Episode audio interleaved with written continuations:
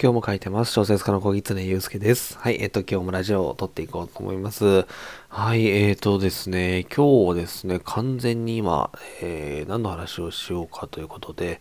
えー、今、考えております。はい。えっ、ー、と、そうですね。完全にいつ、いつもならもうちょっと前にですね、何書こうかなって考えたりするんですけど、今日頭がこう、寝起きでぼーっとしてたみたいでですね、全然考えつかなくてですね、あのはい、今その場で考えながら、えー、話をしているんですけれども、それですね、あのー、何の話をしようかなと思ったんですけど、やっぱり最近考えてること、のお話かなと思ってですね、これ、えっ、ー、と、前に話をしたのかな。えっ、ー、と、ちょっと最近のですね、あの、自分の撮ったラジオ見返してるんですけど、話したかな。えっ、と、まあ、最近やっぱり、あの面白さということって何なんだろうってことを結構考えるんですよね。あの小説を読んでいて面白いなって思うって、なんかどういうことなんだろうなと思ってて、こう漫画を読んでいて面白いってって思うことと、えっ、ー、と、映画を見ていて面白いって思うことと、その小説を読んでいて面白いって思うこと、これはまたなんか違うのかもなとか思っていて、映画を見ていてこう面白いっていうえー、思うとき、結構私もその基本的にはストーリーラインとか脚本を重視してみるんですよね。お話ですよね。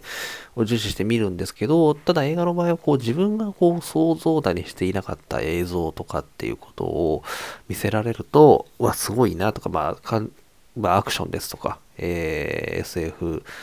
なんですかね、あの画面効果みたいなもので、あ、すごいなって思って感動するとか面白いってことも、えー、結構あったりすると思うんですよね。で、それは、あの、やっぱり漫画も一緒ですごい絵だなとか、あの、迫力のあるシーンだなとか、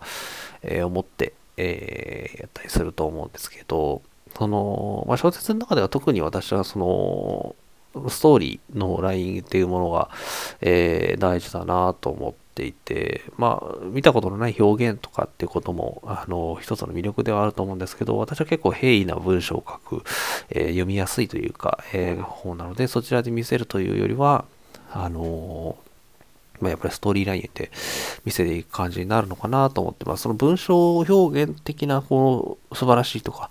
っていうのを追求するので結構やっぱり純文学とかはそういう感じだなと思ってるんですよね。綺麗な文体だったり、えー、見たことない表現だったりっていうのがあって結構追求していく傾向にあるなと思っていて、まあエンタメ私がこう書こうかなと思ってるエンターテインメント小説はどっちからかというとやっぱりストーリーラインっていうのを、えー、結構重視される分野なんだろうななんてことを思っています。で面白いってどういうことなのかなって思っていてやっぱりこう自分が面白いなって思うその小説っていうのは、まあ、なんかこう設定やっぱ愛機みたいなとこがあるんですよね。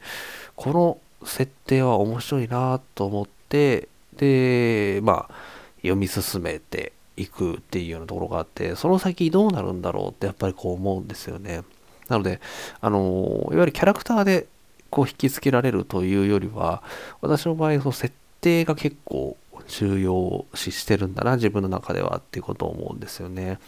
あの、キャラクターで引っ張っていくって、例えばそのライトノベルとかでも、その、えー、すごくこう悪が強いキャラクターがこの先何をしてくれるのかみたいな、えー、感じでワクワクしながら読んだりみたいなことがあると思うんですけど、まあ、私の好みとしてはどちらかというとその設定がすごくこうあってですね、その設定がどう展開してどこに着地するのかっていうのを結構気にしながら読む。そしてそういうものがすごく自分の好みではあるなと思ってるので、基本的には自分の好みな小説を書いた方がいいんだろうなと思うので、まあ、設定っていうものが私の中ではその面白さの結構根源的な源泉にあるんだななんてことを思ってます。今、あの、東野圭吾先生のですね、変身じゃなかった、えっと、秘密を読んでるんですよね。秘密という、えー、広末涼子さんでも映画化されて非常に有名な作品だと思うんですけど、私ちょっとまだ読んだことがなかったので、もう一回、あのもう一回じゃないや、えっと、読んでいるんですけれども、あの、やっぱり、その秘密もすごく設定がですね、特殊で面白くてですね、あの、ネタバレとかではないので、あの、設定だけお話をするとですね、まあ、あの、ある男がいてですね、その、妻と娘が、あの、スキーの旅行みたいな感じですかね、えっ、ー、と、スキーの旅行みたいな感じでバスで、え、乗っていくんですけれども、そのバスがですね、まあ、ちょっと山で、で事故を起こしてしまいまして、えっ、ー、と、まあ、両方、2人とも、病院に搬送されるんですが、奥さんの方だけですね、あの亡くなってしまうんですよね。で、娘も植物状態みたいになっちゃってですね、あダメなのかなって思っていたら目を覚ますんですけれども、えー、その娘がですね、えー、まあ、最初に発するというか、え、あなたっていうんですよね。まあどういうことかというと、妻の魂がですね、娘にの体に乗り移ってしまって、まあ、本当は、えーまあ、体としては死んでしまったら奥さんですけれども、まあ、精神として本当に死んでしまったのは、えー、娘のなのかなみたいな話で、娘の体に、えー、奥さんの、えー、魂とかが、えー、まあ、記憶とかも持ちながらですね、えっ、と、入ってしまって、まあ、その奥さんなんだけど、娘の外見をした人とどういうふうに生きていくのかみたいな話で、まあ、そのもう設定だけ聞くだけでも、まあ、どういうふうに着地するのかって、私あの、実はちょっとですね、ラストを聞いてしまったことがあったので、ラストはなんとなく知ってるんですけど、まあ、どうなるのかなっていうふうに、非常に気になりながら読んでるので、やっぱりこの設定っていうもの、非常に重要だなと思ってます。まあ、この、その秘密は非常に変わった設定ですけど、本当はこういろんなことを掛け合わせて、前回の仮面山荘じゃないですけど、あの強盗とクローズドサークルの殺人事件を掛け合わせるみたいな、まあ、やりようはいろいろあるのかなと思ってるので、まず自分で面白いと思える設定っていうのをちょっと追求して書いてみようかななんてことを思っています。はい。ということで今日は、えー、最初は何の話しようか結構迷ってたんですけど、まあ、あの、やっぱり今最近一番よく考えてる面白さの追求みたいな話を、えー、していました。はい。えー、ということで、こんな感じであの、いろいろ話をしていますので、概要欄にあの質問箱とか置いておりますので、何か質問とか聞きたいことあれば、ぜひ、えー、お気軽にお寄せいただければと思います。はい。ということで、今日も聞きいただきましてありがとうございます。小説家の小狐祐介でした。